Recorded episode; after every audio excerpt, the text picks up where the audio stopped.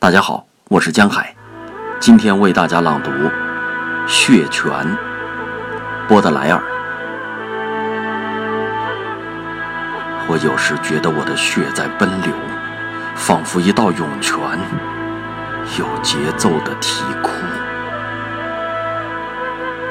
我听到泉水汩汩长叹息，可摸来摸去，却摸不到伤口。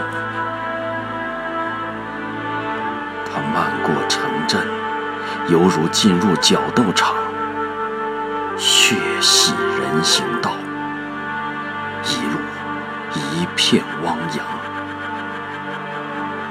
造物痛快解渴，个个心满意足。血染大自然，赤化多少景物。